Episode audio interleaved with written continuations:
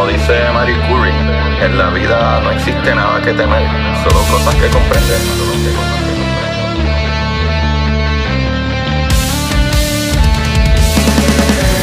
Recuerden correr y buscar la manera de aprender que más le divierta.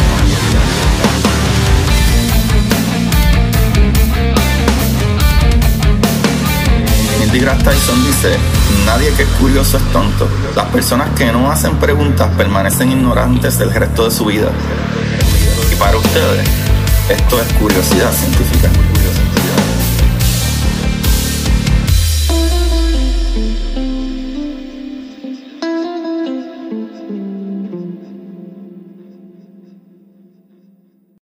Buenas, de Curiosidad Científica. Bienvenido a otro episodio más de Curiosidad. Con ustedes le habla su host, Agustín Valenzuela. Como todas las semanas, o todos los lunes, lo que iba a decir y me enredé. Venimos a explorar todas las cosas maravillosas del universo. Y entre ellas, las personas maravillosas del universo. Y el día de hoy, tengo el honor y la suerte y muchas cosas buenas que están pasando de tener a Meichalet Ortiz Quiñones. Bienvenida, Meichalet. Hola, eh, gracias nuevamente por esta oportunidad, Agustín, y a todas las personas que te escuchan. Eso, eh. por los que no sabían eh, o no conocen a, a Meichalet en lo absoluto, eh, yo me tropecé con ella los otros días, no literalmente, sino eh, gracias a, al mando de CrimePod. Y me pareció súper fascinante lo que, ¿verdad? Lo que tú estudias, el tipo de ciencia que tú haces. Y el día de hoy, pues vamos a tener una conversación sobre eso. Y es de la antropología forense, que ya comenzando el nombre suena como que demasiadas cosas que hay que aprender. ¿Con qué se come eso? Cuéntanos, Mechale, un poquito, ¿verdad? Pues para los que quieran ver más de tu historia, pueden ir a CrimePod y, y en verdad está brutal, súper brutal la entrevista que él te hizo, más bien de tu historia y, y cómo saliste de ahí, pero como quiera, para amigos que solo escuchan curiosidad, eh, cuéntanos un poquito de tu proceso y de por qué decidiste desde tan joven, porque sé también que desde muy joven ya estabas estudiando algo que tiene que ver con gente muerta y culturas muertas. Pues sí, wow, mi historia es larga, pero tratando de resumirla, yo he hecho de todo, yo soy bien polifacética y he hecho de todo en mi vida. Y antes de entrar de lleno a lo que es la antropología forense, ¿verdad? Eh, yo fui animadora de televisión desde muy pequeña, trabajé en medios de comunicación, en programas televisivos, locales aquí en Puerto Rico, por ejemplo, eh, Univisión, y Canal 13, Telemundo.2, América TV, ABC5 Puerto Rico. Wow. Y eh, entonces como que todo era el mundo de las comunicaciones y la actuación. Así que nada de esto todavía estaba en mente, pero yo decía, wow, yo me desarrollé en este ambiente, pero yo no quiero estudiar esto en la universidad porque ya yo me sentía como que preparada para trabajar en esto en algún momento porque ya yo tenía la experiencia. Y no quería estudiar comunicaciones, no quería estudiar periodismo, nada que tuviera que ver con eso. Y siempre me han gustado las ciencias y las matemáticas, o sea, siempre. Y yo decía, guay, yo quiero estudiar algo que tenga que ver con las ciencias, con las matemáticas, pero entonces también me gustaba lo que eran las leyes, pero no quería ser como que... Sí, abogado. nada, nada de ser abogada, eh, en nada. Y yo decía, wow, como que todavía no sé qué estudiar. Y nada, cuando yo tenía 15 años, ya yo estaba a pronto a la universidad, yo, a mí me subieron de séptimo a grado 10 y yo estaba en la escuela superior eh, con 13 años. Pues porque me hacen una prueba de IQ, entonces pues en esa prueba de IQ salgo, ¿verdad? Eh, los resultados como una niña dotada y entonces me suben de séptimo grado 10 y yo digo, wow, espérate, yo estoy aquí, pronto me, me voy a estar en la universidad, todavía no sé qué voy a estudiar. Y esto va a ser bien curioso porque yo es algo, es algo que yo critico mucho, pero la serie Bones, Eh, y más adelante podemos hablar de eso porque critico mucho esto, pero curiosamente la serie Bones yo la estaba viendo y yo decía, wow, eh, lo que hace ella, que es la protagonista, que es una antropóloga forense, eh, me encanta. Y empecé a buscar información y es bien interesante porque yo decía, wow, ¿qué es esto de la antropología forense? ¿Qué es esto de la antropología forense? Y me encantó tanto porque exactamente reúne todo lo que te dije anteriormente, lo que es la ciencia, las matemáticas, las leyes, o sea, todo. Y decía, wow, esto es lo que quiero hacer, esto es lo que quiero hacer. Y de hecho, quien produce Bones es una antropóloga forense oh, chicagoense, Kathy Rice. Y ella, eh, ¿verdad? Ha hecho libros y basado en sus libros, que también son en todas las investigaciones que ha realizado, es que hace Bones. Y yo dije, wow, pues esto es lo que quiero. Y así entonces, cuando entró a la universidad, ya entre 15 y 16 años, entró a la Universidad de Puerto Rico, recinto de Río Piedras, comencé, ¿verdad? Y terminé mi bachillerato en antropología con área de énfasis en arqueología. Y lo terminó a mis 19 años, me tomó un semestre libre para trabajar nada más y estar en proceso de admitir a escuela graduada y entonces, en e, cuando empieza la pandemia, en ese semestre de que comienza la pandemia, es que yo aplico para la Escuela de Medicina de la Universidad de Boston. Y eso fue como que bien espontáneo porque ahí también yo estaba bien indecisa en dónde estudiar antropología forense. Si, si en México, que mayormente, ¿verdad? Em, se estudia, es, es, bien común allá en, en esa parte de Latinoamérica.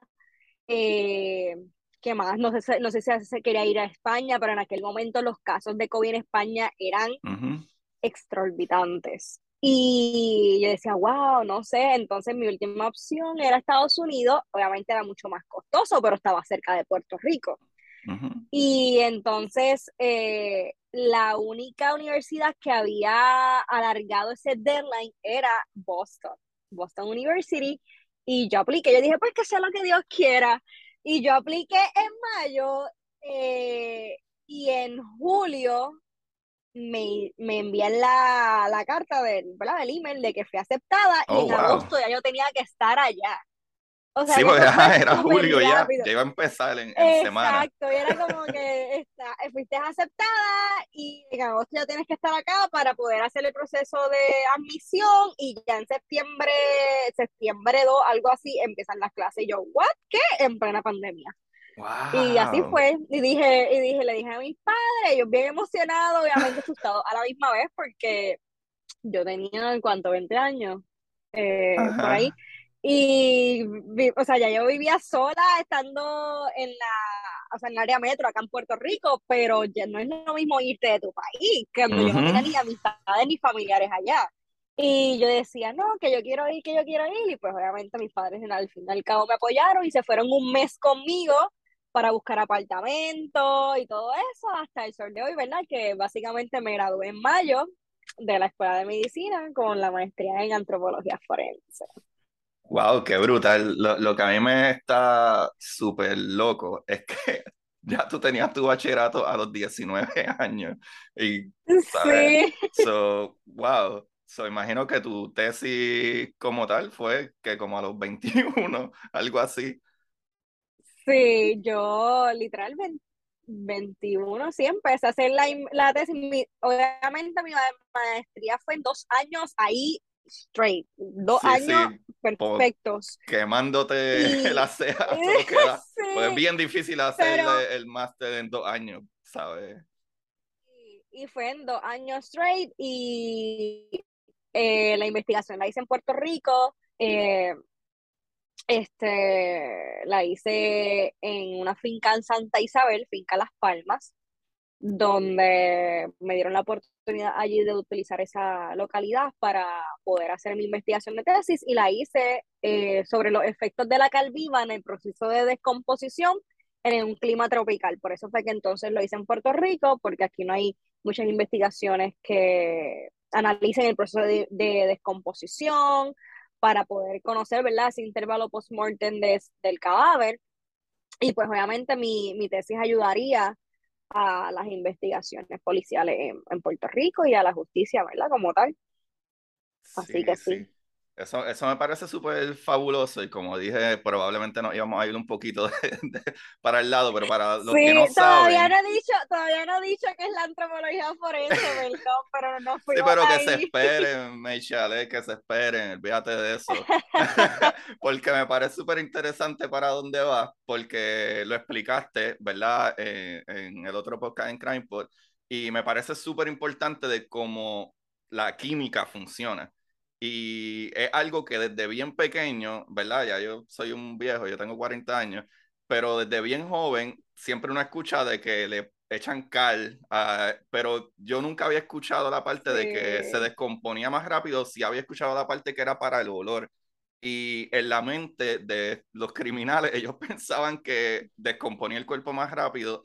Sí. Y tú, tú descubriste, tú, la única persona que pensó hacer esto, descubrió que no era así. Y los resultados fueron Correcto. completamente diferentes en el Caribe. Habla, eh, porque hay que hablar claro de que cuando tú hablas de química, muchas cosas tienen efecto. O sea, eh, dependiendo calor, Exacto. frío, presión atmosférica. Correcto. So, Todos esos son factores importantes, correcto. ¿Y qué fue lo que Eh, encontraste? Bueno, no sé si quieres primero que defina la antropología forense. Dale, dale, dale. Va- vamos a hacer las cosas bien. Vamos a hacer las cosas bien por Pues, primera vez. Yo es que yo me imagino, pero ¿qué es la antropología forense? Que esto me tiene como... Mira, eh, somos así, pero me gusta, me gusta. Eh, bueno, formalmente lo que es la antropología forense, para después explicarte eso, que eso para mí es bien interesante también, eh, pues en Arroyo Habichuela eh, viene, ¿verdad? Es una subdisciplina de la antropología física o biológica. Pero antes de, para que entiendan, ¿verdad? La antropología es bien grande, es como una sombrilla. Yo siempre lo explico así. La antropología es estudiar el ser humano de una manera integral, en todos los aspectos. Todo lo que tú puedas estudiar del ser humano está dentro de la antropología. Entonces, pues la antropología tiene diferentes ramas, ¿verdad? Está la que es la arqueología, que estudia, ¿verdad? Eh, los materiales arqueológicos, yacimientos, ¿verdad? Todo lo que consta del pasado. Para conocer la cultura de, ¿verdad? de esas poblaciones, etcétera, por, por medio de materiales arqueológicos y excavaciones. Que eso comúnmente la gente lo, pues, lo, lo puede eh, asimilar con, ¿verdad? con lo de excavar, porque digo arqueología y todo el mundo piensa en excavación. Está lo que es la sociocultural, que estudia las sociedades y su cultura, como dice la palabra. Eh, pues ahí entra lo que es la etnografía, ¿verdad? Que estudian cómo se comportan, cómo se adaptan, ¿verdad? Este grupo de individuos en, en ciertos lugares, por ejemplo, si se estudia un grupo particular en Puerto Rico, una cultura particular, pues todo eso, ¿verdad? Lo va a estudiar ese comportamiento, la sociocultural. Está la lingüística, que estudia cómo ha evolucionado ese lenguaje, ¿verdad? los idiomas a través del mundo, cómo las personas hablan y se interactúan entre sí Oh, wow. desde el pasado hasta el presente, y está la antropología física o biológica, que ¿verdad? en algunos sitios geográficos le dicen física o en otros biológica, pero es lo mismo. Que ahí pues es lo más interesante para mí, porque esa estudia la evolución humana, ¿verdad? Y aquí hemos escuchado de, ay, ¿verdad? Que hemos evolucionado del mono, cuando hemos evolucionado del mono, no es así, ¿verdad? Eh, sino que es el- son, son unos ancestros en común, pero la antropología física biológica va a estudiar esa evolución humana, cómo el individuo se ha adaptado a diferentes entornos, enfermedades, eh, cómo ha evolucionado a través del tiempo mediante los restos óseos, ¿verdad? Así que por eso es que, por ejemplo, se han encontrado restos de Australopithecus, de Neandertales, ¿verdad? Y se estudian esos, esas osamentas para saber cómo el ser humano evolucionó, cómo se adaptó a los diferentes climas, eh, a diferentes ambientes, enfermedades, etcétera. Y como están trabajando con restos óseos, ahí es que entonces entra la antropología forense, que es una subdisciplina de la antropología biológica, donde estudia los restos óseos, pero en un contexto médico-legal. De ahí, pues entonces, ¿verdad? La antropología forense básicamente va a estudiar esas osamentas, esos restos humanos, para poder identificar si el perfil biológico, ¿verdad? ¿Quién era ese individuo? Eh, su sexo biológico, su estatura, su ancestría, su edad, ¿verdad? Su rango de edad. Eh, algún tipo de traumas, patologías que podamos observar en, los huesos, ¿verdad? Que nos ayude a poder identificar quién, esa, quién fue esa persona, su causa de muerte, ¿verdad? Pero todo es en un contexto médico legal. Sí, exacto. So, básicamente cuando hablas de concepto médico legal, eh, yo puedo asumir y me corrige que es para una investigación policíaca o una investigación de un crimen o algo así, no necesariamente para decir, ah, estos son de la familia de los homo o los whatever. Exacto, exactamente, todo, ¿verdad? Eh, que todo sea relacionado, donde se aplique la medicina y los métodos científicos como evidencia a un caso legal. Por ejemplo, eh, paternidad, causa de muerte, eh, todo ¿verdad? lo que tenga que ver con la jurisprudencia de medicina, ¿verdad? Eh, o médica.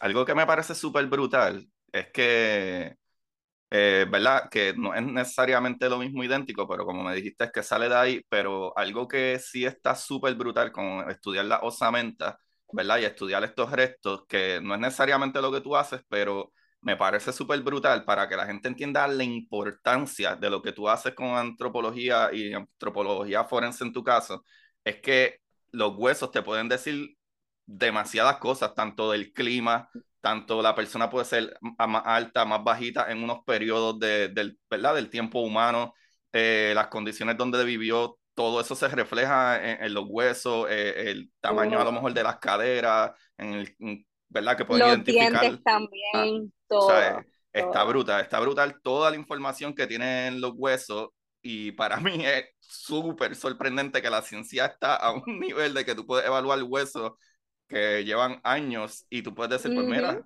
e, esto es lo que es esta persona o identificar incluso los cadáveres, eso, eso está bien, bien loco.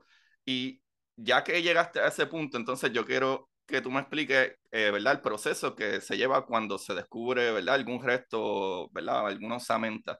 Como que te llamaron, mira, este, Mechalet, encontramos esto, dale para acá. ¿Qué es lo que tú haces?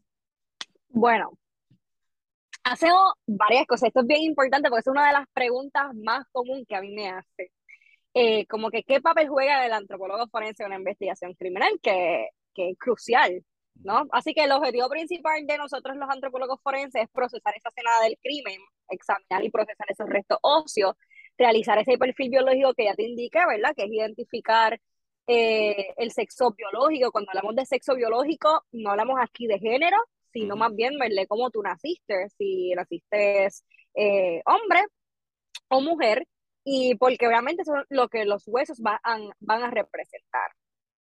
Eh, estamos hablando, ¿verdad? Que dentro del perfil biológico podemos saber la ancestría. En cuanto a lo que es la ancestría, pues eh, me refiero a, ¿verdad? Esos rasgos de, los, de tus ancestros, de qué región geográfica eh, son tus rasgos para poder identificar si, por ejemplo, es latino, es americano indio, ¿verdad? Anyways, asiático, europeo, ese tipo de cosas. Está lo que es la estatura, que mayormente se, se puede saber eh, cuánto medía esa persona por medio de los huesos largos, ya sea las extremidades superiores e inferiores, como el, el húmero, eh, el, la ulna, tenemos las extremidades inferiores que es la tibia, el fémur, el peroné, todos esos huesos largos nos pueden indicar la estatura de esa persona. Y el rango de edad, ¿verdad? Porque nosotros damos un rango de edad, no especificamos una edad específica, bueno, para la redundancia, porque no sabemos, ¿verdad? Específicamente qué edad tenía esa persona. Así que mm, diferentes métodos como, como inclusive los dientes, eh, la pelvis inclusive nos puede decir, además del sexo, eh, nos puede indicar lo que es la edad. La costilla, una, la, la cuarta costilla nos puede indicar la edad. Oh, Así que utilizamos diferentes métodos para saber, ¿verdad? Ese rango de edad. Y combinamos esas técnicas o métodos, ¿verdad? No solamente utilizamos un método para saber el rango de edad, sino que es una combinación de diferentes métodos para poder certificar un rango de edad específico, ¿verdad? Puede ir de 20 a 40 años, eh, ¿verdad? Un individuo de 18 años a 30 años, puede inclusive que un rango de edad te diga esa persona tenía más de 60 años. Oh, Así wow. que, eh, ¿verdad? Esos son mayormente métodos básicos y técnicas que utilizamos eh, para definir el perfil biológico. Y también entonces compilamos esa información para justificar, eh, los, ¿verdad? Perdón, te- testificar en los juicios porque somos peritos forenses y testificamos en un tribunal, ya sea para identificar y explicar la causa de muerte, la manera de la muerte, eh, ¿verdad? Nosotros también ayudamos inclusive en desastres naturales, desastres provocados por el hombre como son los terrorismos, Oh, eh, todo tipo de ayuda humanitaria, por ejemplo, todas las muertes que pasan en cruces fronterizos. Así que hacemos, hacemos muchas cosas, pero en cuanto otra vez a lo que es la investigación de muerte, todo eso, ¿verdad? Es importante. Así que en primer lugar, se debe llevar a cabo cuando hay unos restos, ¿verdad? Eh, en una escena del crimen, es identificar in situ esos restos tal y como se hallaron para determinar si son humanos o no. Ese es nuestro primer paso. Oh, ok, sí, sí, pues, sí. sí, Bueno, no había ni pensado, es verdad, es verdad, pueden ser restos de costillas de algún animal, es verdad. Sí, ese es nuestro primer paso. Eh, de hecho, desde que tú, esa es tu, yo creo que tu primera clase en, en la escuela graduada que te dan, como que tienes, y el primer laboratorio, de hecho, tienes que identificar si es hueso o no es hueso, si- y si es hueso, si es de humano o es de animal. O sea, es como tiene ciertos pasos, ¿verdad? Porque Oh, inclusive hay, wow. hay piedras, hay tallos de árboles que a través del tiempo, ¿verdad? Se oxidan y hasta aparecen huesos. O sea, es una cosa que tú dices, diantre, eh, esto Es es hueso, no es hueso. Y pues nada, bien curioso, el, eh, doctor Edwin Crespo, que en paz descanse, quien fue mi mentor y el primer antropólogo forense en Puerto Rico, él decía, para que usted sepa si es hueso o no, usted coge el material y le pone la lengua y si se pega, pues. Pero nada, eh, eso yo no lo hago, así que hay otras técnicas para poder identificar. No, ya, para, que para, para, para, para un momentito, chale, un momentito. ¿Qué de cierto tiene eso? Eh, bueno, la verdad es que sí. Oh, ¿en serio? La verdad es que es cierto, es muy cierto, pero, pero yo, yo no me vería en eso, no me vería en eso. Bueno, quién sabe, ay, no sé. Eh, Qué brutal, qué brutal. estoy muy confundida, pues puede ser, ni modo. Pues ya tú sabes, la experiencia eh, es la que habla, así que si él es un hombre bien experimentado, ay, hay que hacerle, hay que hacerle caso. ajá. Nada, pero sí, ese es nuestro primer paso, identificar si son restos humanos o no humanos. Y luego, ¿verdad? Se debe crear entonces lo que es esa zona de seguridad, donde los materiales provenientes, por ejemplo, si es una, eh, un- unos restos enterrados, ¿verdad? Hay que entonces es asegurar esa zona que se va a excavar y sus alrededores para examinar, ¿verdad? Esos restos humanos, algún artefacto importante eh, dentro de la investigación, alguna fibra, inclusive los insectos o materiales relacionados.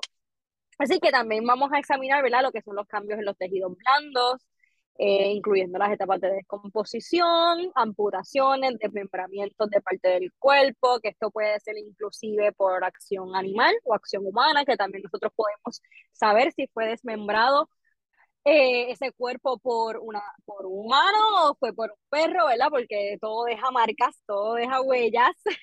Ajá. Y, eh, ¿verdad? Luego entonces hacer ese análisis adecuado de los restos en un laboratorio.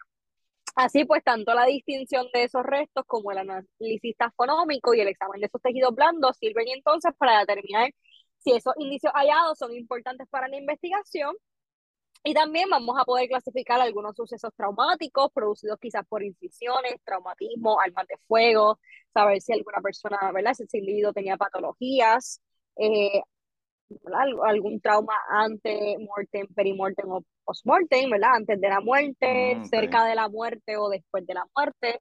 Así que si es un proceso largo, que a lo mejor dice como que, ah, identificar esto, ¿cuánto más o menos No. te puedes tardar dependiendo del caso realmente?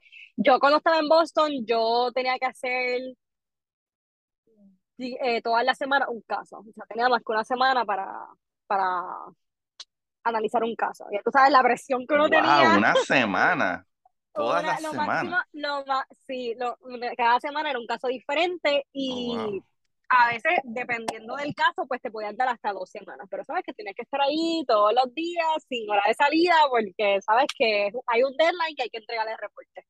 Pero en la vida real, eh, esas cosas, pues todo va a depender porque si es un caso bien, eh, o sea, bien extenso, que tengas que identificar tantas cosas y analizar muchas cosas, bien importante en esa investigación, pues se puede tardar bastante, ¿no? Porque hay otros especialistas envueltos que deben analizar su, en sus áreas de expertise también. Claro, claro. Ok, ok, ok, ok. Qué brutal, qué brutal. Contestaste varias preguntas ahí corridas. Eso me gusta, haciendo mi trabajo mucho más fácil. Yo soy así. Me Ojalá los todos mis invitados fueran así. Los quiero a todos, muchachos. No, no, se, se agiten.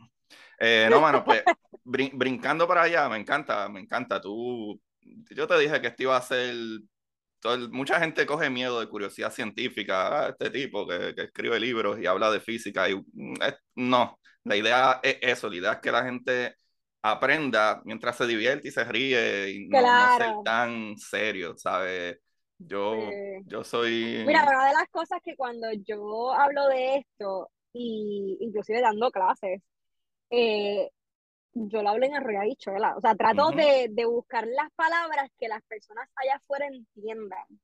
O sea, porque hay personas que pues no, ¿verdad? No conocen o no tienen la capacidad, ¿verdad? No, o sea, no me, me refiero a que no tienen quizás unos estudios específicos en ciencias, eh, en matemáticas, que puedan entender la base de lo que uno está hablando. Así que para todo tipo de público, yo mejor hablo en arriba bichuela para que me entiendan. O sea, ¿cómo yo identifico un resto? Pues mira, esta es la manera, sí, básica.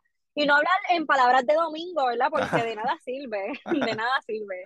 O sea, obviamente ahí sí hay conceptos que se deben hablar eh, y utilizar, pero obviamente en este tipo de entrevistas me gusta llegar a todo tipo de público y que la gente entienda y le guste la, las ramas. Sí, sí, que, que es divertido. Yo, yo creo que ese es un problema que tienen los científicos y es que tienen la fama de que en todas las películas son el malvado y en vida real son muy complicados y la gente le toma como que miedo a la ciencia y no, es, es- es mucho más fácil, es mucho más fácil. Es como la persona que un buen cocinero no fue que de la noche a la mañana sabía cómo adobar, ¿sabes? Eh, lleva tiempo y, y me parece interesante que, ¿verdad? No tiene que ver una cosa con la otra, pero al mismo tiempo pienso que hace bastante sentido de que semanal o bisemanal tuvieras que resolver un caso, porque no me imagino otra manera de tú adquirir la experiencia, ¿verdad? Mientras estás estudiando para evaluar los casos de una manera diferente y me imagino que hay muchísimos casos, ¿sabes? Pues y, y imagino que es súper difícil tú separar eh, una laceración, ¿verdad? En un hueso que, que puede ser de un cuchillo, ¿verdad? Un arma blanca, lo que sea, a que a lo mejor hubo un perro y, ¿verdad? Que comió y raspó el hueso, ¿sabes? Y, y creo que los pequeñitos, pequeñitos detalles, mientras más los ves, más los vas reconociendo.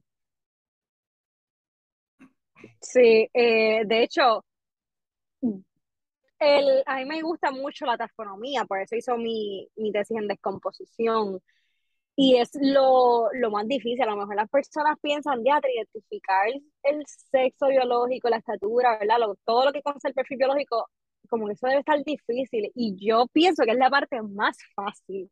Oh, wow. De, de verdad, es la parte como que más fácil. Pero el analizar el proceso tafonómico, eso sí eh, lleva tiempo, porque como tú dices, hay que analizar cada detalle, inclusive hay que saber qué fue primero y qué vino después en ese Oh, proceso wow. tafonómico. Por ejemplo, por darte un caso normal, eh, si nos hallamos un, un, un hueso, ¿verdad? ¿Qué sé yo? Un- unas osamentas enterradas. Estamos tratando de identificar y analizar ese proceso tafonómico. Tenemos que saber eh, qué fue primero, si fue enterrado o fue desenterrado o, o, o, si no, estaba en la superficie y si fue previamente enterrado debido a las marcas de suelo que, ¿verdad? de la tierra que, deja, que se dejan los huesos. Si hubo marcas de mordedura de roedores o de vertebrados, ¿qué vino primero? Si vino el del vertebrado o el del roedor. Y si vino de, dependiendo de la marca de esa mordedura, por ejemplo, de roedor, que una te puede indicar que ese roedor consumió ese tejido blando, ¿verdad? Cuando estaba fresco, o hay otras marcas que nos pueden indicar que ese roedor consumió ya cuando el hueso estaba seco. Así que oh, tú tienes que saber, por ejemplo, vino primero entonces que estaba enterrado. Y cuando se enterró entonces, vino un roedor, todavía estaba fresco y consumió. Luego vino el vertebrado, porque mayormente los vertebrados consumen cuando hay comida, eh, hay tejido fresco. Eh, y luego entonces vino una marca de roedor que se halló en el, en el hueso. Ya esa marca nos indica que hubo otros roedores que comieron ya, pero masticaron ese hueso seco. O sea que es como que, ok, ¿qué pasó aquí? ¿Cuál es ese análisis? Eh, y qué pasó paso por paso. eso está verdad. Y tú me estás diciendo que para ti eso es sencillo. No, no, no, no digo que esa es la parte más complicada. ok. Yo, yo, eh, digo que esa es la parte más complicada. Ok. me parece interesante. La parte, más, la parte más fácil para mí es saber quién era el individuo, como que cuál era su sexo biológico, utilizando, ¿verdad? La pelvis, que podemos saber cuál es, si es masculino o femenino, dependiendo de la pelvis, el cráneo, ¿verdad? Ese tipo de, de identificar el perfil biológico, ese rango, saber el rango de edad, la ancestría, la estatura, para mí es mucho más sencillo porque ya tenemos unos métodos establecidos para la identificación de ese perfil biológico. Pero cuando es un análisis tafonómico, ahí te digo yo. Ve acá, y cuando va al análisis también eh, entomología, eh, que, ¿dónde cae la entomología? Eh, bien importante, la entomología forense es una ciencia auxiliar que ayuda, ¿verdad? Tanto en la tafonomía forense. Ahora bien, no todos los antropólogos forenses tienen el conocimiento en entomología forense, pero sí se tiene una base. La entomología forense, ¿verdad? Es una ciencia forense, obviamente, que ayuda ya a lo que es conocer el intervalo post-mortem mediante el estudio de los insectos. Así que dentro del proceso de descomposición, uno ¿verdad? puede tomar muestras de algunos insectos, llevar al laboratorio para poder analizarlos y saber cuánto tiempo lleva el cadáver ahí utilizando esos insectos. Por oh, ejemplo, en el proceso de descomposición, en cada etapa de descomposición llegan diferentes tipos de insectos. Así que dependiendo de qué insectos se hallaron en ese momento, se puede identificar en qué tipo de etapa estaba ese cadáver. Pero, again, esto es dependiendo también eh, la región geográfica donde esté ese cadáver, porque igual los insectos van a depender del clima, eh, de donde, ¿verdad? Si es un clima tropical, si es un clima frío, todo eso va a variar. Así que sí. Wow, esto está, estoy volando en canto. Interesante, es que hay tanta cosa que uno no piensa, como que mm. yo me pongo a, ¿verdad? a analizar todo lo que tú me estás diciendo y la verdad es que eh, el ser humano eh, está brutal, ¿sabes? De la manera en que de momento tú lo dices y parece obvio, pero no. Es verdad, tuvo que existir alguien que en un momento pensó, espérate, espérate. Hay varias cosas que, ¿verdad? Que, que se juegan, eh, tanto hasta el tipo de insecto y temperatura y... y, Correcto. El análisis, yo no sé quién se inventó los pasos, a lo mejor tú sabes, pero todo este análisis que se sigue añadiendo, que asumo que en un principio era a lo mejor no, la dentadura o lo del sexo, pero la, evolución donde ha llegado en este tipo de investigación, o sea, tú me lo dices y de verdad que yo estoy volando en canto porque parece obvio, pero ¿quién se hizo esas preguntas primero? Parece obvio porque tú me lo estás diciendo ahora. Yo ni, ni, había pensado en la parte de los insectos. Y de hecho, así, así, así fue que comenzó el body funk, que más adelante podemos hablar de eso, pero... por favor.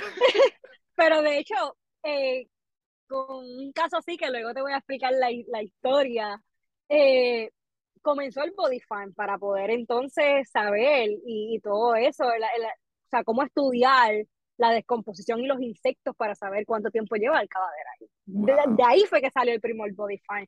Y ah, por eso es que a mí me gusta hacer el tipo de investigaciones de tafonomía. Es algo que la gente me dice, teatro, pero es que como tú puedes, el olor, mira, y el olor es fuerte, claro que sí, pero es algo que yo digo, es que tan poca gente eh, se atreve a hacer investigaciones en este tipo que se necesita. Ahí te cortaste un, un poco. Porque hay muchos antropólogos, por ejemplo, en lo que son traumas, eh, Ok, ¿me escuchas, ¿me escuchas ahora? Sí, sí, si quieres puedes repetir de que, eh, ¿verdad? Pues, eh, se escuchó hasta la parte de que el olor es bien fuerte, pero... Sí, que el olor es bien fuerte, pero que muchas personas, ¿verdad? Me dicen, ¿cómo tú puedes? Pero es que realmente son, yo digo que es bien importante hacer este tipo de investigaciones en, en tafonomía o en descomposición, porque hay muchos antropólogos forenses se los respeto y también obviamente se necesitan investigaciones en técnicas, por ejemplo, que siguen eh, realizando nuevos métodos para el perfil biológico, para traumatismo, conocer, ¿verdad?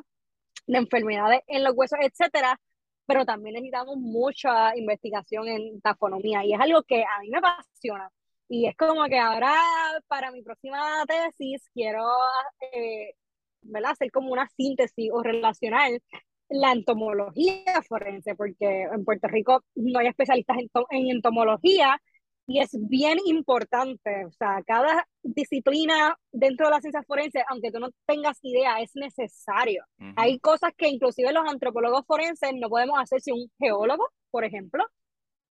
Obviamente, sí tenemos una base y sí tenemos conocimiento en, en, tipos de suelo, etcétera, pero ah, también necesitamos otros especialistas, ¿me entiendes? Que puedan aportar esa investigación.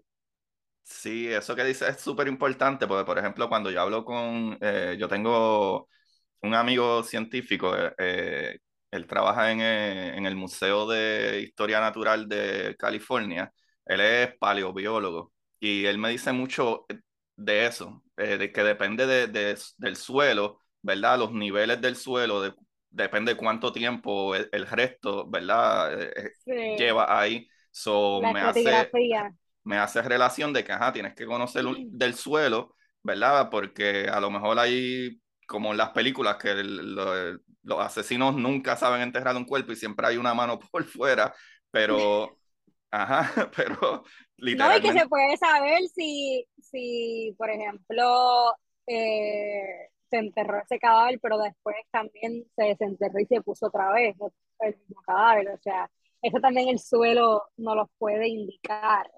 Porque, por ejemplo, cuando estamos en un hallazgo, de un enterramiento, eh, utilizamos herramientas que van directamente al suelo y nos pueden indicar si ese suelo fue perturbado. Y eh, obviamente cuando hay un suelo perturbado, donde el color del suelo es diferente a ese suelo orgánico, ¿verdad? Que está ahí naturalmente, pues espérate, que hay algo diferente, es algo curioso, hay que excavar. Eso no es normal. Y o sea, son cosas bien interesantes que a lo mejor tú dices, qué bobería es esa, pero son boberías que, o sea, cambios hacia el suelo te pueden indicar que hubo una perturbación en el suelo. Sí, que a lo mejor te podrían decir como que, ah, mira, encontramos este cuerpo, ¿verdad? Estoy eh, diciendo algo que, que, no necesariamente haya ah, trabajado o sea algo que a lo mejor trabajas, pero yo puedo pensar, ¿verdad? Como por ejemplo, si hubiera un, un asesino serial, haría sentido de que, ah, mira, encontraron este cuerpo sobre el suelo, el suelo eh, ¿verdad? Encontraron estos primeros huesos, pero de momento el suelo a lo mejor está disturbado y puede a lo mejor decirnos como que, ah, mira, algo pasó porque la persona que trajo este cuerpo aquí no le dio tiempo a enterrarlo, a lo mejor alguien se acercaba o, algo, pero el suelo como quiera tiene una disturbación que parece que sucedió hace una semana o whatever, y a lo mejor eso les indica a ustedes, ah, excaven y encuentren más osamentas que a lo mejor pensaban que era un caso aislado, pero mira, ¿no? ¿Verdad? Sí. Qué brutal, qué brutal. Wow, está, eh, eh, eh, es increíble, increíble. Algo que me parece súper importante ahora, ya que hemos explicado eso, es que contestemos la pregunta con la que abrimos de qué fue lo que tú encontraste, ¿verdad? Cuando hiciste tu tesis, ¿verdad? Tu estudio sobre la descomposición de, los cuerpos cuando le pusieron la cal, la cal, cal viva. Pues mira, esto es bien curioso. Eh, te, voy a, te voy a decir mis resultados, ¿verdad? Pero esto viene desde la Segunda Guerra Mundial, el franquismo. Oh, o sea, hasta los, los nazis utilizaban viva para los judíos. O sea, y no tan solo para el olor a descomposición, sino que ellos creían que aceleraba el proceso de descomposición. Pero esto era como un common belief, ¿verdad? Una creencia común de que eso podía ser, pero es que no hay ninguna investigaciones que pudieran certificar eso. Y, por ejemplo, eh, hicieron, en, mi tesis yo utilicé estudios, por ejemplo, de Bélgica, que hice estudios con dos tipos de cal, la cal viva y la cal hidratada, donde ninguna eh, aceleraba el proceso de descomposición y, era, y es un clima diferente al de, al de Puerto Rico. Estaba también en una parte de Estados Unidos, creo que era Indiana, si no me equivoco, no recuerdo bien, que también hicieron eh, ese tipo de investigación con cal viva o, y cal hidratada y en, en esa investigación dataron que se puede, ¿verdad? Que después de los seis meses puede acelerar un poco la descomposición, pero antes de los seis meses no. Era como, pero esa fue la primera, primera, primera investigación que se hizo referente a la CARES. Fue en el 1900 y pico. So, después de eso, en la actualidad no había ningún tipo de investigación. Así que yo dije, espérate, yo tengo que hacer un tipo de investigación en Puerto Rico relacionada a lo que yo hice en mi bachillerato, porque en mi bachillerato yo hice una investigación sobre una asociación criminal en Puerto Rico llamada Los Nietas, y ellos utilizaban este tipo de estrategias de la cal viva, y obviamente otros criminales en otras partes de Latinoamérica también utilizaban esta técnica. Pero realmente eso era así, así que yo dije, ok, eso fue la teoría en mi bachillerato, vamos a hacer la práctica en mi maestría. Y yo dije, vamos a conseguir calviva, vamos a conseguir, ¿verdad? Eh, utilicé cerdos, canales de cerdos, porque obviamente los cerdos son similares anatómicamente al cuerpo humano.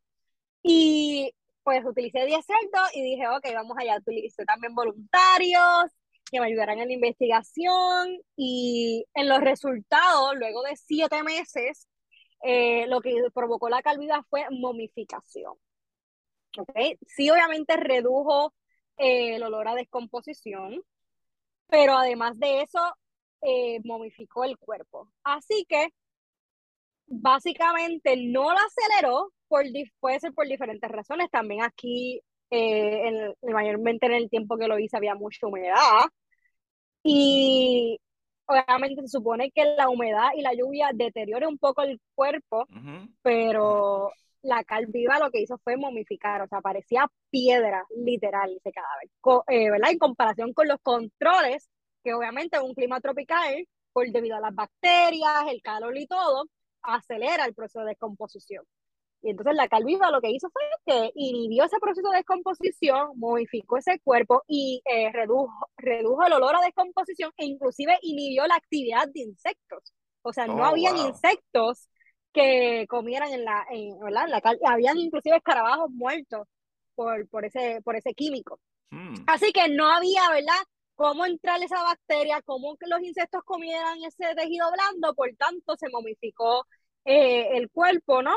¿Y cómo nos puede ayudar esto? Pues obviamente si nosotros ahora más adelante encontramos un cuerpo con cal viva, ¿verdad? En estas condiciones como fueron esta investigación, pues podemos decir, espérate, no lleva normalmente este tiempo, por ejemplo, ese cuerpo de siete meses en, un cuerpo sin cal viva puede estar ya en osamentas, que básicamente fue mi, mi último control. Después de los siete meses estaba en esqueletización. Sin embargo, en siete meses el de Calviva estaba todavía, yo te puedo decir, una descomposición eh, avanzada, ¿no? No estaba en esqueletización todavía. Así que eso, tú puedes decir, ya te lleva más tiempo ahí porque tiene cal, si no, si no tienes el conocimiento, no tienes una base, pero con este tipo de investigación tú puedes decir, no, al contrario, lleva o sea, lleva más tiempo, pero el cuerpo te está diciendo que lleva menos tiempo. No sé si me estás entendiendo. Sí, sí, lo entiendo o sea, perfectamente. Realmente, realmente, o sea, el cuerpo va a llevar más tiempo, pero lo que pasa es que está momificado y por tanto, por estar momificado, tú piensas que lleva menos tiempo, pero lleva más. Sí, sí, que puede ser. Perdona, sí, dime, dime. No, no, que, que, que, que así que pues e, es importante saber este tipo de, de técnicas que utilizan los criminales, ¿verdad? Para sus víctimas, porque, ¿verdad? Una identificación de cuánto lleva ese cadáver ahí, enterrado o muerto, etcétera, pues nos ayuda, ¿verdad? A poder identificar entonces ese intervalo post-muerte. Sí, no, no, está maravilloso, pues, eh, ¿verdad? Para la gente, si a lo mejor alguien no entendió eh, eso mismo, imagínate que tú vas a una escena de un crimen y encuentras un cuerpo que dice, ah, mira, parece que lo mataron recientemente y el cuerpo puede llevar meses ahí muerto y al no conocer lo que tú descubriste, se podría dar un análisis erróneo y se podría estar buscando a lo mejor un asesino que está cerca del área, cuando lleva ya seis meses en Hawái, qué sé yo, por decir algo. Y es como que... Exacto, exactamente, lo explicaste muy bien. para eso yo estoy aquí. Ah, este... no, hubo ninguna otra mejor manera de explicarlo. exactamente. Eh, mano, me encanta, qué brutal, qué brutal. Y algo que me, me interesa mucho es que lo que mencionaste, ajá, en Puerto Rico es el clima perfecto para deshacerse de cuerpos rapidísimo, ¿verdad? Por lo menos la piel, es que se descompone mucho más rápido. Porque no ni idea. Lo que es la humedad y la temperatura es lo perfecto para que las bacterias se creen. Y está brutal que pudo durar meses, meses que ni siquiera insectos comunes, ¿verdad? Trataban de comerlo. Eso está bien brutal. Eso está bien brutal. Deberían darte un premio Nobel por ese descubrimiento. Vamos, vamos, a pelear por eso, Mechale, vamos a pelear por eso. Gracias. vamos allá, vamos allá. Mira, eh, eh, hay dos cositas y todavía está a tiempo que quería hablar y una es de las matemáticas, ¿verdad? En, eh, en tu campo y cómo se utilizan y no me gustaría irme sin hablar de, ¿verdad? De las granjas de cuerpos, para los que no entendieron cuando dijiste body farms. pero vamos por la parte matemática primero. ¿Cómo se utiliza la matemática, verdad, e-, en, esto? Wow. Eh, mira, en cuando vamos a, bueno, en diferentes etapas, por ejemplo, cuando vamos a identificar el perfil biológico, que ya te he hablado bastante de lo que es el perfil biológico, pero en los métodos y técnicas que nosotros utilizamos eh, hay muchas ecuaciones matemáticas, ¿verdad? Eh, por ejemplo, cuando podemos saber el sexo biológico, ¿verdad? Hay unos métodos que tú tienes que decir, por ejemplo, ah, este cráneo, las características de este cráneo eh, tienen, ¿verdad? Del 1 al 5 y tú le das una puntuación dependiendo la similitud eh, a lo que tú estás viendo, ¿verdad? Eh, presencial en el cráneo versus en el método que está, ¿verdad? Que, que, escogiste para poder identificar ese sexo biológico. Así que nuevamente, cuando tú le das ese valor, vamos a poner un 5, que hay métodos que te dicen, ah, pues el, el, el valor de 5 significa que es más hombre, o probable que sea hombre. Mm, y así, de verdad, diferentes características eh, en, el cráneo, ¿verdad? Que estoy dando el ejemplo del cráneo, pues así en diferentes características que tú le des un valor, hay ecuaciones matemáticas donde tú tienes que ubicar ese valor como si fuera el valor de la X. Ajá, ajá. y entonces pones ese valor en esas ecuaciones y el resultado que te da esa ecuación matemática, eh, el método te dice, ok, si te dio mayor de cero es masculino, si te dio menor de cero es femenino. Algo así. Wow. Eh, eh, esos son, sí. interesante, interesante. Wow, está brutal. Por eso digo que para mí esa es la parte más fácil. Oh, ¿en serio? Para ti, wow. Bueno, ¿qué, qué se puede esperar de alguien que la brincaron a décimo grado? Imagínate. No están hablando de Agustín, están hablando de Maichales. Para... Para mí esa es la parte más fácil. Pero otro, ¿verdad? Otro ejemplo que podemos usar en la matemática es cuando eh, hacemos la, las excavaciones, ¿verdad? Por ejemplo, eh, tú estabas mencionando lo de tu amigo, ¿verdad? Que básicamente él estaba hablando de los estudios de la estratigrafía, ¿verdad? O los estratos, que podemos hacer, ¿verdad? Visualmente, dividiéndolos por las diferencias, tanto en color como en textura, de las diferentes capas que conforman ese suelo.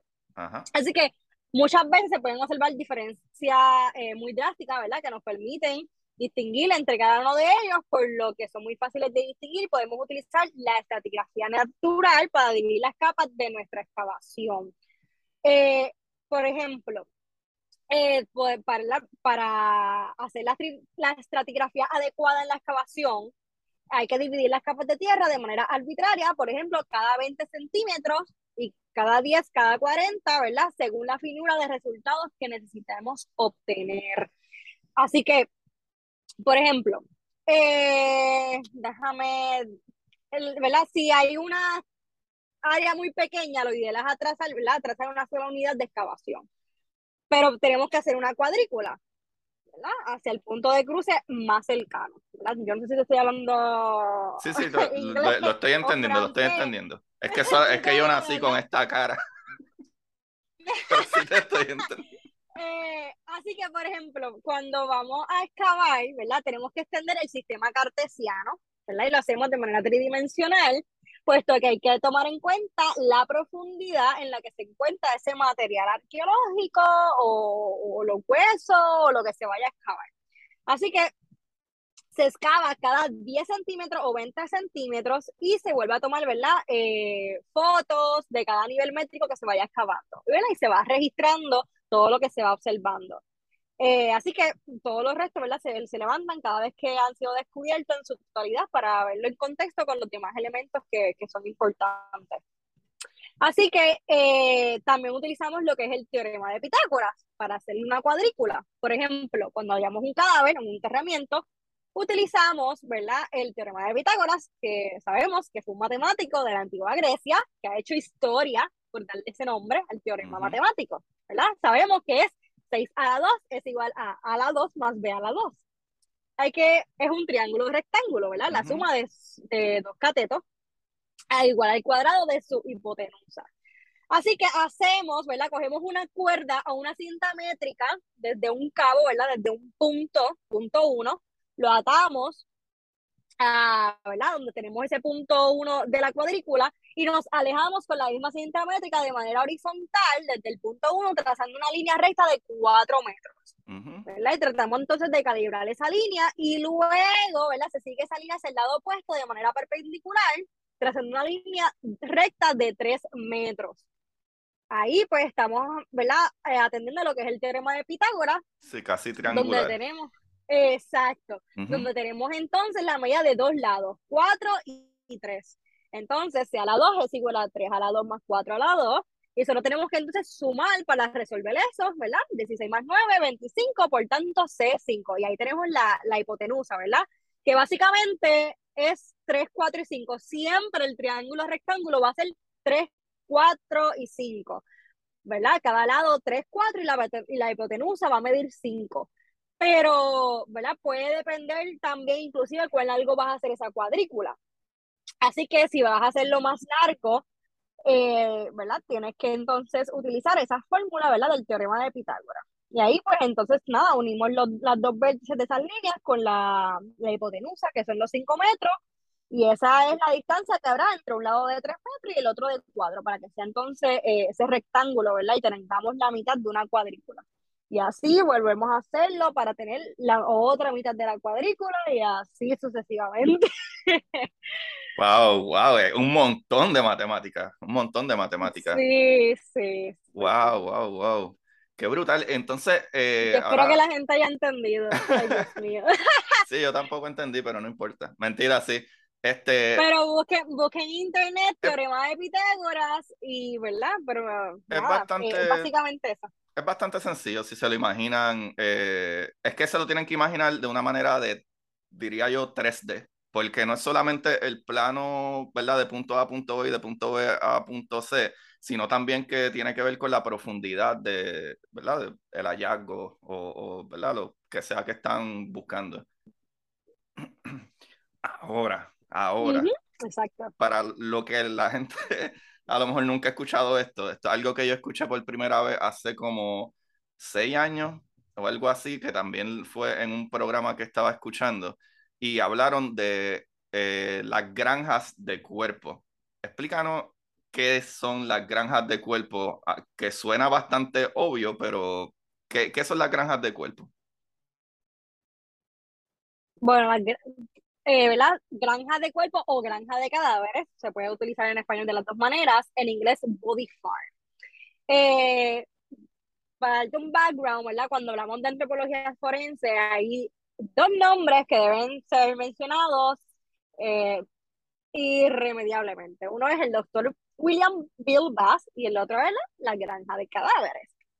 El doctor William Bill Bass es el fundador de la primera granja de cadáver o body farm y además uno de los antropólogos forenses más respetados del mundo.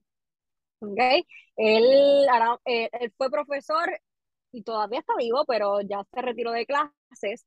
Eh, fue profesor en la Universidad de Tennessee en Knoxville, en la ciudad de Knoxville, y allí es que está ese, body, ese primer body farm, ¿verdad? El primer body farm de Estados Unidos y de todo, de todo el mundo, porque ese fue el primero. Eh, así que está allí en Tennessee, dentro de la ciudad de Knoxville.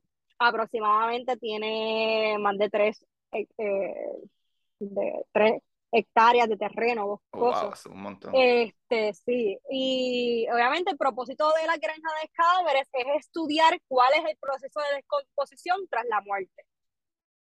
Así que eh, se valoran ¿verdad? los diferentes tipos de ambiente y posiciones que el propio cuerpo presenta en las más variadas investigaciones criminales, y por eso es que los cadáveres ¿verdad? se presentan de formas muy variadas en lo que son las granjas de cadáveres. Pueden ser depositados al aire libre, semienterrados, enterrados por completo, en el interior de coches, bajo techo, sumergidos en agua, o sea, en diferentes factores.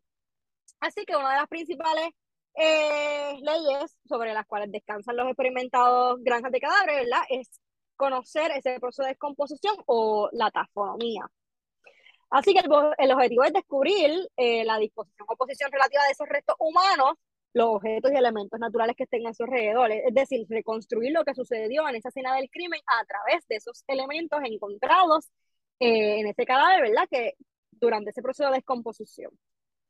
Así que esa no es la única, ¿verdad? Granja de cadáveres que te dije de Tennessee en Estados uh -huh. Unidos. A, a, actualmente se registran siete, pero también actualmente hay en Australia, en Canadá, en Reino Unido, que tienen, ¿verdad? Eh, inclusive planes futuras a, a apertura Esperemos que Puerto Rico pronto también tenga uno. Brutal. y, y pues nada, básicamente eso, se estudian, ¿verdad? Eh, eh, cómo se descompone ese cuerpo, ese es el principal objetivo, entender cómo se descompone ese cuerpo humano en diferentes factores y qué ocurre en el ambiente que los rodea durante ese proceso, para poder entonces comprender eh, ese mismo proceso que nos va a brindar datos claves para resolver crímenes o mejorar inclusive las técnicas de la identificación de personas. Así que junto a los antropólogos forenses también trabajan geólogos, geofísicos, que entonces, como te había mencionado, analizan el suelo, el agua, el aire, la vegetación dentro de esas granjas de cadáveres. Hay otros especialistas que ayudan.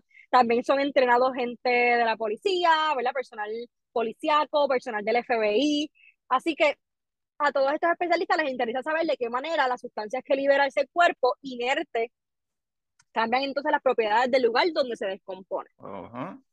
Así que básicamente eso. Eh, y nada, la mayoría de las personas donan sus cuerpos. Antes ¿verdad? Se, se utilizaban cadáveres que, no, que nadie solía reclamar, pero tiempo después, ¿verdad? Las personas pasaron a donar sus restos al centro, ¿verdad? Como igual eh, lo donan para medicina, pues también entonces hoy día las personas donan para esas facilidades, para los estudios de ciencias forenses. Súper brutal, súper brutal. Algo que me parece súper eh, eh, maravilloso, que a lo mejor la gente piense eso mismo, como que, ah, pero ¿por, ¿por qué? Esto es algo grotesco. No, es lo mismo, es lo que explicaste en un principio.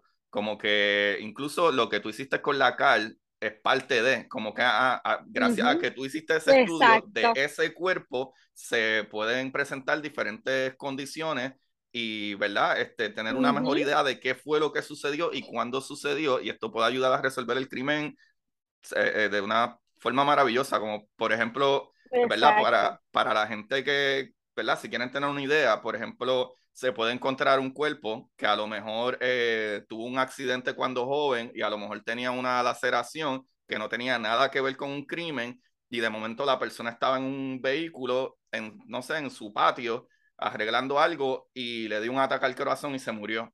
Pasó tiempo, pero ¿qué sucede? El carro puede eh, funcionar como, ¿verdad? Como un greenhouse, ¿verdad? Como un invernadero que puede acelerar el calor de la temperatura dentro de ese vehículo y descomponerse ese cuerpo mm, mucho más rápido que de otra manera y a lo mejor se entienda que la persona murió antes o después o ah mira no en verdad es que no murió por el verdad por la por algún cantazo, es que se murió del corazón y se, ¿verdad? se dañó tan rápido por la temperatura en el que estaba. O sea, eh, hay muchísimos factores, tanto de temperatura, como ya lo habías dicho tú muy bien, eh, eh, tanto que no es lo mismo que alguien le den un golpe y a lo mejor el golpe le rajó el cráneo, pero no abrió la, la, ¿verdad? la piel y a lo mejor tuvo sangrado interno a que, ¿verdad? Una persona que a lo mejor le dieron el golpe, sí abrió la piel, el, el, ¿verdad? La sangre comenzó a, salir, a lo mejor no tiene, ¿verdad? Dañado de, ¿verdad? O sangrado interno,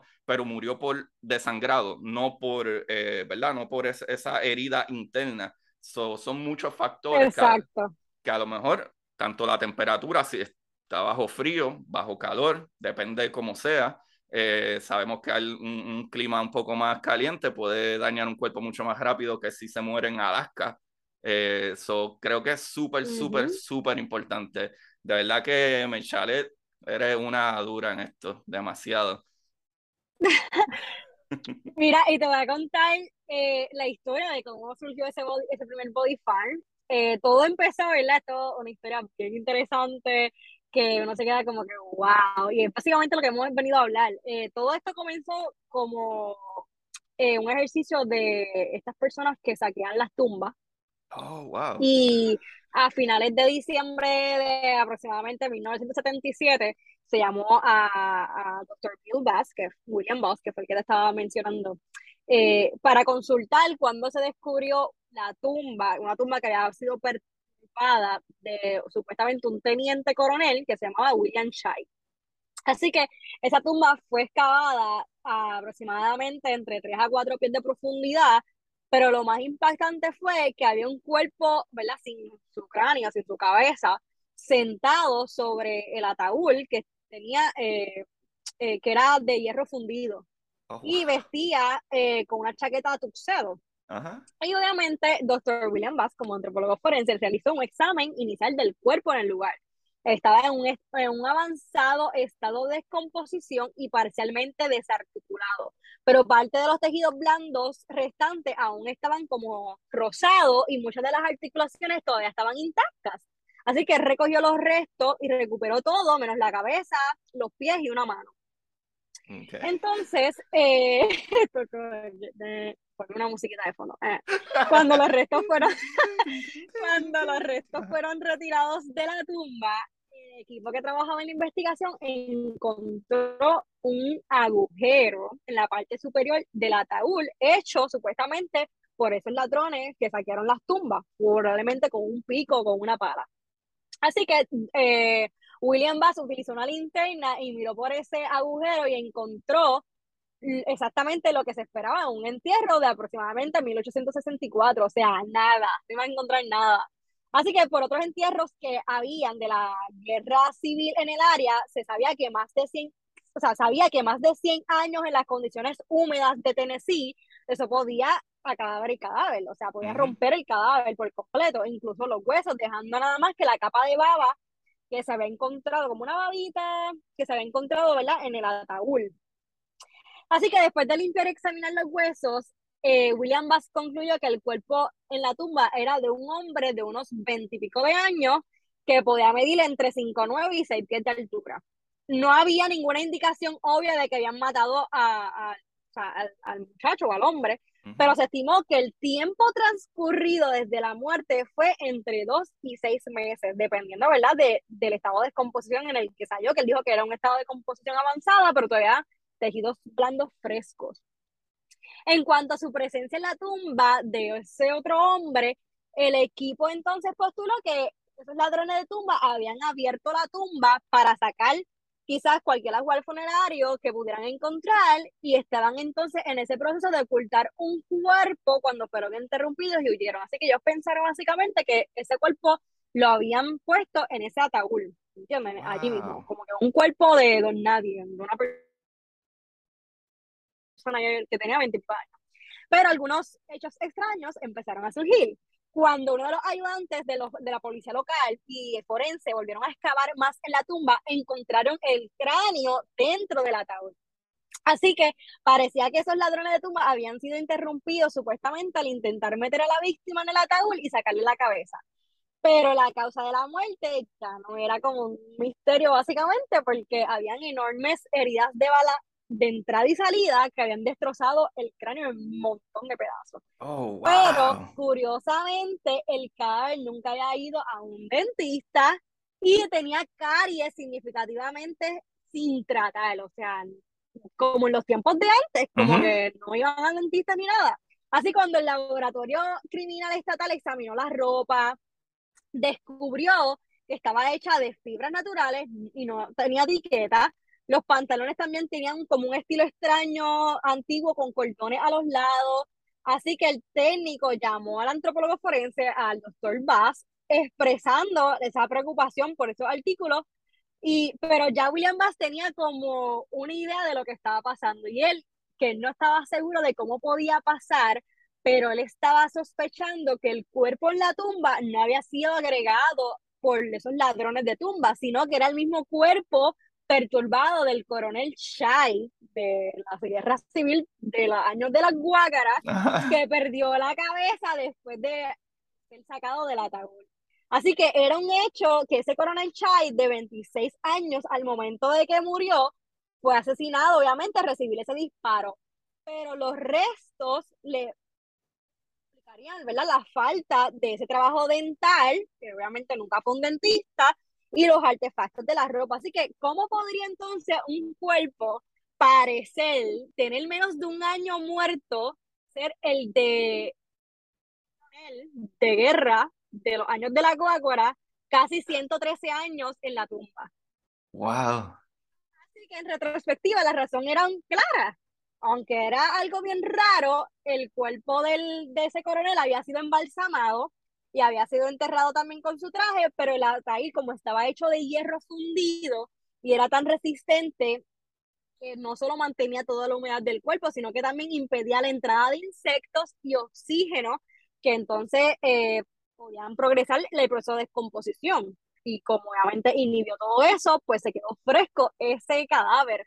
Wow. Así que el error de cálculo fue como que le dijo a William Bass, no, hay que hacer algo, y pues nada, así fue que entonces él dijo, no, hay que hacer un, o sea, un campo donde se sepa suficiente sobre la descomposición humana para poder estimar con precisión ese tiempo transcurrido desde la muerte. Y ahí fue que tomó la decisión de crear el, el Body Farm.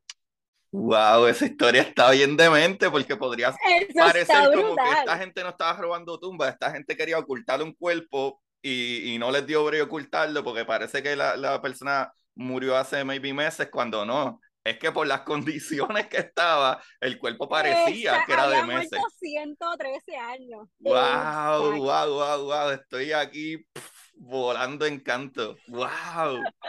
Wow, es que es, es que es lo que digo, que, que brutal la antropología forense, ¿sabes? Esta ciencia uh -huh. es que, es, que es, es mucho más complicado ¿verdad? Hablo de, de cómo sí. funciona la biología, y ustedes tienen una idea de cómo trabajar con eso, que puedes, ¿verdad? Como, como dijimos de, anteriormente, lo mismo que tú hiciste con la Cali, lo que él hizo básicamente con este cuerpo, y, y, y ¿verdad? La, la, dependiendo el medio ambiente, todo lo y eso que puede para que tú veas que él mismo dijo, o sea, eso es para que tú veas que él mismo dijo, pero es que es imposible, o sea, esto tiene un estado de descomposición avanzado, esto lleva ahí como menos de un año, y él había muerto hace 113 años atrás, es como que o sea, esto está brutal. Las, o sea, la antropología forense, como tú dices, esto está brutal y me encanta lo que, lo que estudié, me fascina lo que hago y la gente como, cuando yo les menciono antropología forense, yo quisiera que sepan, o sea, lo, lo mucho que necesitamos de esta disciplina. Sí, realmente. brutal. Brutal, brutal. Mechale, esto ha estado de mente, de mente, de mente. Eh, esto superó mi expectativa. Mejor de lo que esperábamos. Mil, mil, mil. Corillo, wow, wow. Yo estoy seguro que la gente va a estar volando en canto como yo, porque es un montón. ¿Sabes? Tú has resumido aquí un montón de cosas, pero ir al, al campo y trabajarlo y, y, todas estas cositas que yo sé que toman muchísimo más tiempo, pero está, está, que como dijo ahorita, a mí me vuela la cabeza de que alguien, ¿verdad? se tomó el tiempo y por años y años y años, mira todo lo que ha ¿verdad? progresado este tipo de investigación. O sea, tú descubrir un cuerpo, es, que esa misma historia que acabas de hacer tú, ¿verdad? Es ver un cuerpo que parece que murió hace poco tiempo, maybe un año, y de momento no, no, no. Hasta las condiciones pueden cambiar los resultados y es súper importante conocer esto para poder, ¿verdad?, determinar el crimen, si fue un crimen. So, Brutal, Correcto.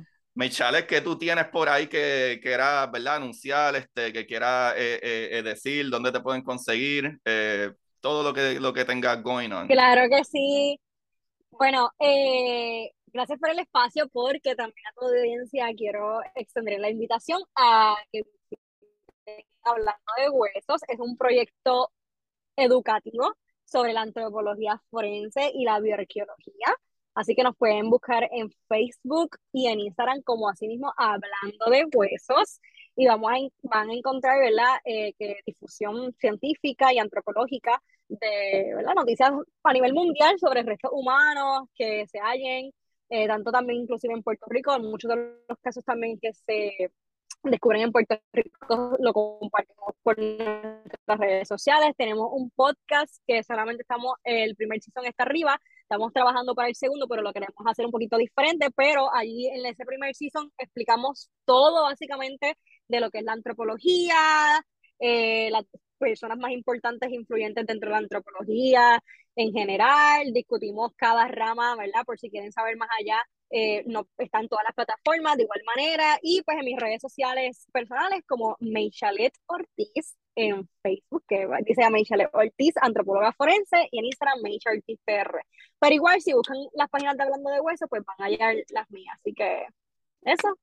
No, algo también de, de, hablando de huesos que la gente puede ir es que hay preguntas de personas que a lo mejor le interesa el tema y ustedes ¿verdad? Como que eh, desmenuzan de, pues mira, si quieres estudiar esto, esto es lo que hay y lo que deberías de hacer o lo que yo hice y etcétera. Que creo que es una... Sí, de hecho tenemos en nuestra página web, sí, dentro de nuestra página web también, de www.hablandodehuesos.com, eh, ¿verdad? Le damos, ponemos ahí todas las los talleres que damos, clases que damos, eh, a veces también compartimos certificaciones gratis, otras son obviamente eh, tienen un pago, que a veces tienen acreditaciones, eh, todo eso, ¿verdad? Lo pueden encontrar por allá. también brindamos mentoría. Hay mucha gente de Latinoamérica que nos siguen, que nos escriben para que le demos mentoría sobre cómo estudiar, cómo hacer la carrera, qué debemos hacer, qué son los pasos, porque sabemos que son bien poca la gente actualmente dentro de la disciplina y ah, yo también estuve ahí, como que no sabía dónde ir. Obviamente tuve a mi mentor, pero yo sé que mucha gente no tiene esa oportunidad de tener a alguien que lo guíe. Así que nosotros también damos eh, tipo de mentoría, así que nos pueden escribir cualquier duda, pregunta referente a la disciplina por allá. Brutal, brutal, brutal. Corillo, a mí me buscan como Curiosidad Científica Podcast en Instagram y Twitter. En Facebook también me pueden conseguir, pero ahí no posteo muchas cosas. Eh, y pueden ir a Amazon y buscar mis libros por mi nombre Agustín Valenzuela, que ya está mi último libro, está afuera. eh, que se llama Historias cortas para sentarse en el inodoro. eh, ¿Cómo? Quiero leerlo, quiero leerlo. Literal se llama Historias cortas para sentarse en el inodoro. Es la primera parte. Eh, básicamente yo tengo el Patreon que es patreon.com slash Agustín Valenzuela y ahí yo hago historias cortas cada dos semanas y así apoyan el programa. Eh, pues todo esto que se hace se hace gratis con mucho amor, pero nunca viene mal la ayuda. Eh, y aparte de eso, pues también otros libros, que uno de ellos tiene el título más o menos como tú dijiste, eh, en Arroz con Habichuela, pero mi primer libro, que es de ciencia y física eh, elemental, se llama Curiosidad Científica, El Universo en Arroz con Habichuela, y mi otro libro que es de ciencia ficción completo, que es La Exploradora, Titán, una aventura, ¿verdad?, de ciencia ficción que ocurre en una de las lunas de Saturno, que se llama Titán, y pasan muchas cosas y mucha pelea y acción. Y sí, pero el de historias cortas para sentarse en el inodoro eh, es porque cuando yo me crié no había celulares, nadie se llevaba celulares para, para el baño.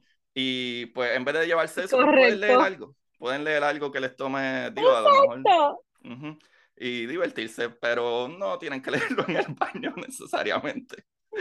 Yo sé que se les pueden dormir las piernas y eso, y no queremos que tengan problemas caminando es solo un título. Brutal, brutal, me tocaría leerlo y definitivamente que pronto va a tocar eh, una entrevista de mí hacia ti, porque parece que tenemos también mucho, mucho que hablar sobre eh, curiosidad científica, así que también quiero escuchar del otro lado, así que esperemos pronto, ¿verdad?, tener la oportunidad de entrevistarte para que salga el segundo season de Hablando de Hueso. Así que, y, y, a los de Crime Pod, que de verdad eh, está, están brutales, de verdad. Yo no sabía de estos podcasts y de verdad les agradezco la oportunidad de estar aquí. Les agradezco, ¿verdad?, eh, hacerme partícipe de su audiencia y también para que ellos aprendan y yo conocer, y aprender de ustedes también. Gracias, Maychalet. Corillo, a todos ustedes, como siempre, busquen la manera de aprender que más le divierta. Así que, Maychalet, diga adiós a toda esta gente ahí. Ay, nos vemos y espero que sea hasta la próxima. Yeah. Y para ustedes, esto es curiosidad científica.